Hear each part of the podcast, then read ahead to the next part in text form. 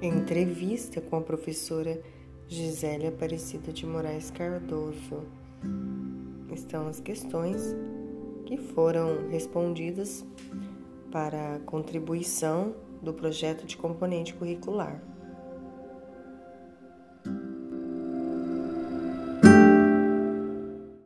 Entrevista do projeto de componente curricular. Meu nome é Gisele, eu tenho 39 anos, eu atuo como professora na rede municipal de São José dos Campos e atualmente eu estou com, na educação infantil com o berçário 2. Questão 1. Há quantos anos você atua como professor? É, eu atuo há 10 anos, mais ou menos, né, como professora. Questão 2. Em sua formação, quais foram as disciplinas que trataram da temática ensino de história? É, história da educação e fundamentos da história. Questão 3. O que é história para você? É, a história é importante né, para o ser humano é, saber dos acontecimentos do passado, o que houve né, no passado, é através de estudos históricos e conhecimentos, né, através das investigações. E esses estudos contribuem né, para, para compreender melhor o nosso presente. Questão 4. Quais são as estratégias, materiais e recursos utilizados em suas aulas no ensino de História e Ciências? É, eu oportunizo a imersão né, dos bebês na cultura da infância, é, por meio de brincadeiras cantadas, rimas, poemas e outro, outros acervos que fazem parte da cultura popular.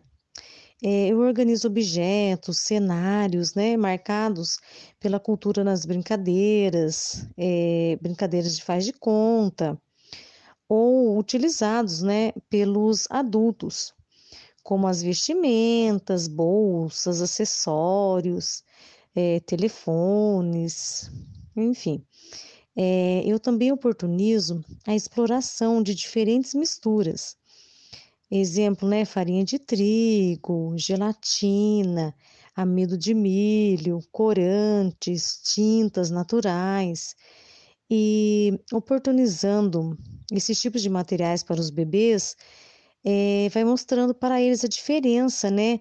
É, de estar tá usando o material seco, o que acontece quando você molha, é, o que acontece quando você, por exemplo, põe um corante, né? Utiliza uma tinta, quando você mistura essa tinta, né, numa meleca, por exemplo, de trigo, o que acontece ali?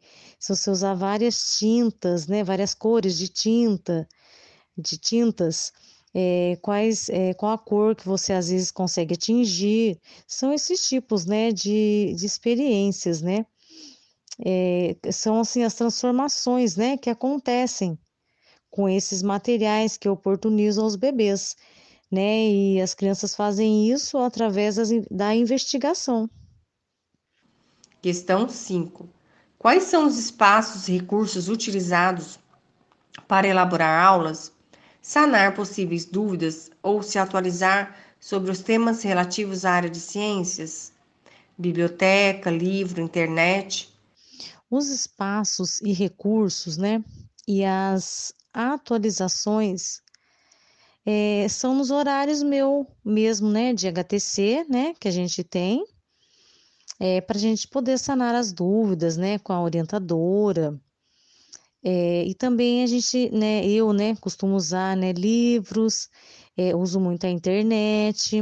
É, e o próprio currículo joseense, né, da educação infantil, a BNCC, né, da educação infantil. São esses os documentos que eu uso muito. 6. Você conhece a aprendizagem baseada em projetos? O que significa para você? Sim, os projetos são quando temos a intenção é, de um produto final, é, ao final de um planejamento, né? Aí a gente tem intenção de um produto final e que esse produto final seja algo significativo para as crianças e que seja um projeto, né, onde as crianças, os bebês, enfim, é, sejam protagonistas. Isso é muito importante. Sete. Quais são as suas principais dificuldades ao lecionar história ou conteúdos relativos à história?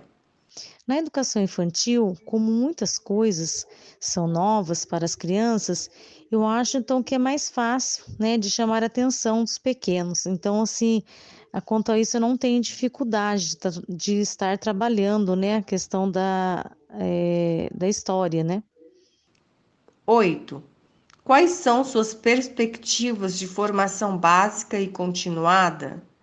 As perspectivas, né? É, os professores sempre precisam, né, estar numa formação continuada.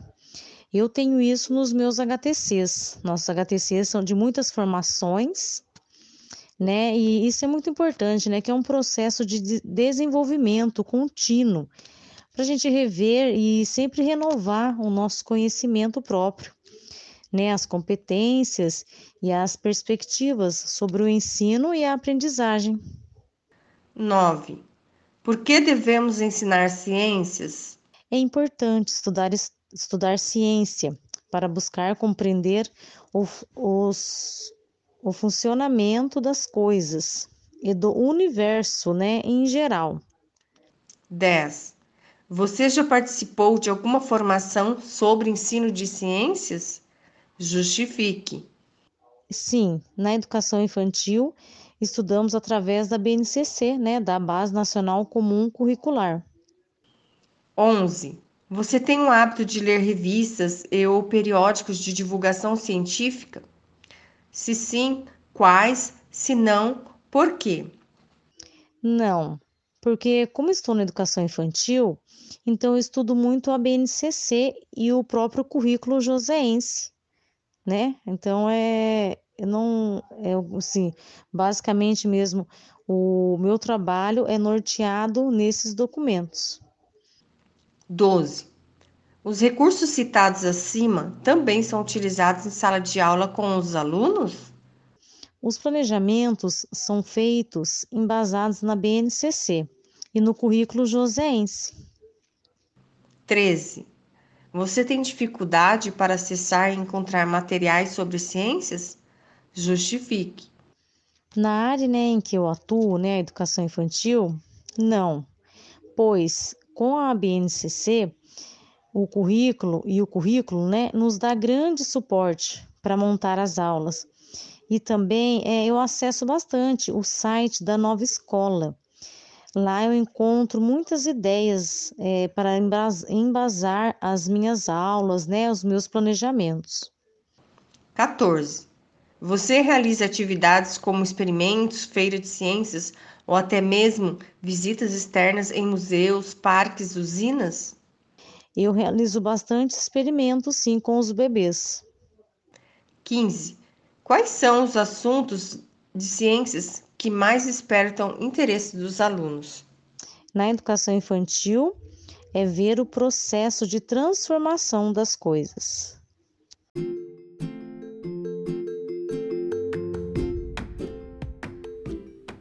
Essa entrevista foi realizada como discente do curso de Pedagogia Noturno do Instituto Federal de São Paulo, no campus Jacareí. Aproveitem e muito obrigada!